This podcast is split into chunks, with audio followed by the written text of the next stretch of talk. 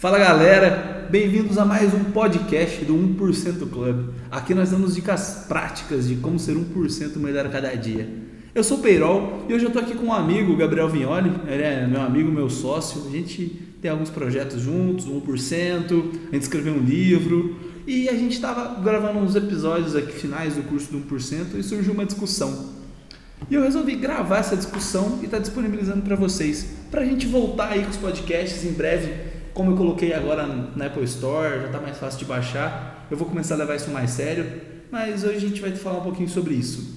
E o, motivo da nossa conversa de hoje é o seguinte: uma das maiores descobertas que você pode ter na sua vida. A gente estava falando muito sobre um livro que chama Cultura de. Como que, é? como que é? Excelência. Cultura de Excelência, que fala da história da Fundação Estudar, fala de vários bolsistas, de vários casos. E a gente estava falando de pessoas que têm histórias tipo, impressionantes, tipo pessoas que poderiam ter participado do No Limite se quisessem. Que falam sobre pessoas dormiam três horas por noite, falam trabalhava longe. Tinha o caso de um dos caras que viajava três horas por dia só para chegar na faculdade, voltava, dormia no ônibus para não precisar dormir em casa, porque ele ainda tinha que trabalhar, fazer o que tinha que fazer, estudar, mandar bem na faculdade, para enfim acordar de novo no outro dia e fazer tudo isso de novo. E é, eu estava conversando com o Perol como é incrível como algumas pessoas simplesmente colocam uma meta na cabeça delas, que muitas vezes pode nem fazer tanto sentido assim, por exemplo, ah, eu tenho que estudar naquela faculdade, eu tenho que estudar no ITA. E o cara não desiste enquanto ele não consegue estudar no ITA. É interessante, curiosidade, esse cara aí, o que, que ele faz na vida hoje? Trabalha num fundo de que recupera empresas. Ah, que bacana. Compra empresas que estão quebradas. Quebradas. Quase quebradas. Legal. É, então, o nosso ponto em cima disso foi chegar aqui. O que, que essas pessoas têm de bom? Essas pessoas têm uma das maiores sacadas do mundo, que é elas descobriram o poder que elas têm. Elas descobriram que elas podem alcançar o que elas quiserem na vida. E é, essa é a maior descoberta que você pode fazer, ou uma das maiores. A gente, tá, a gente começou a discutir sobre isso. Por quê? Quando você faz uma descoberta, você simplesmente coloca como, como base, tipo, eu consigo fazer aquilo. Vou dar um exemplo. Eu tenho uma história que eu conto muito em palestra que é a seguinte: quando eu fiz geometria analítica na faculdade, para quem não faz exatas, é uma matéria bem chata, mas quando eu fiz geometria analítica na P1, na primeira prova, eu tirei 0,02. Muito bom. Uma bela nota. Primeiro, bela nota. primeiro pneu da faculdade. Estava quase montando minha primeira moto ali, de tanto zero que tinha. Mas tirei essa nota. E as pessoas normalmente fariam o quê? Se você faz uma faculdade particular, você estuda o que você tem que passar. Mas se você faz uma federal e não paga, você faz o quê? Desiste, próximo quadrimestre, próximo semestre, você faz de novo. E eu estava muito com essa cabeça, mas não sei porquê, naquele momento eu senti a necessidade de provar para mim que eu conseguia passar naquela matéria. Então eu fui estudei loucamente. Eu lembro exatamente, eu consigo me visualizar, ter a lembrança desses dias de eu sentar por uma hora todo dia, independente de ter aula ou não, estudando geometria analítica. E é uma das matérias que eu sei até hoje, se eu precisar saber. Conclusão: fiz a segunda prova, tirei 9,5. A professora deixou fazer uma substitutiva para substituir a primeira prova, tirei 9,8. Fiquei com uma média de 9,7, 9,6, sei lá. Incrível. Mas em qualquer outra matéria da faculdade, eu simplesmente teria desistido. E eu tive esse, essa sacada de falar assim: poxa, eu quero ver até onde eu consigo. E eu uso isso como exemplo hoje. Se eu, depois que você consegue estabelecer algumas coisas na sua vida, você fala assim: não, peraí, eu consigo chegar nesse nível.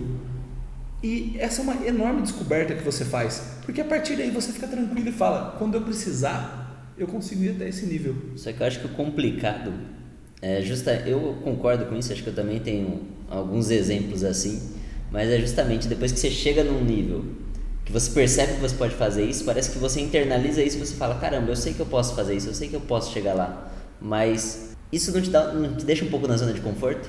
Acho que deixa totalmente. Hoje, preparando essa, preparando a aula do pessoal da atividade do 1%, eu assisti um vídeo que estava falando uma coisa bem bacana, que a gente assiste muito filme, né? A gente querendo ou não, a gente tem a tendência de, de padronizar nossa vida através de filmes. Por quê? Porque a gente gosta de ver o um modelo de vida, só que num filme tudo acontece em duas horas.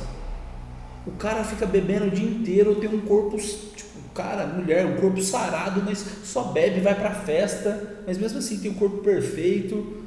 E a gente acha que a nossa vida é pico. Na verdade, a nossa vida não é pico, pelo contrário, a nossa vida é sempre um pico, um platô muito grande, para depois vir um próximo pico. Então a gente tem essa tendência a chegar na zona de conforto.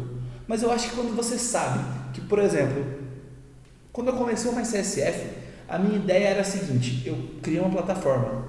Eu sou bom, entre aspas, porque eu fui para Stanford. Eu tive a oportunidade de estudar lá por três meses. Esse era o meu pico. Só que daí eu voltei para o Brasil e entrei no platô. Fazer, as atividades, fazer isso, fazer aquilo. Até que um dia eu consegui o primeiro patrocínio para o site. Daí eu falei, pô, peraí, meu platô agora é outro. Eu consegui mudar totalmente, eu consegui colocar grana num projeto que era um projeto, não tinha uma ideia de ser uma empresa. Daí eu fiquei estagnado nesse platô por um tempo. Daí um dia eu tive um outro platô que acho que foi um dos maiores, que era, poxa, a plataforma tá grande, eu preciso divulgar. Vou divulgar onde? Vou divulgar no jornalzinho da faculdade? Ah, pode ser. Eu falei, não, quer saber? Não, eu vou, eu vou divulgar no G1.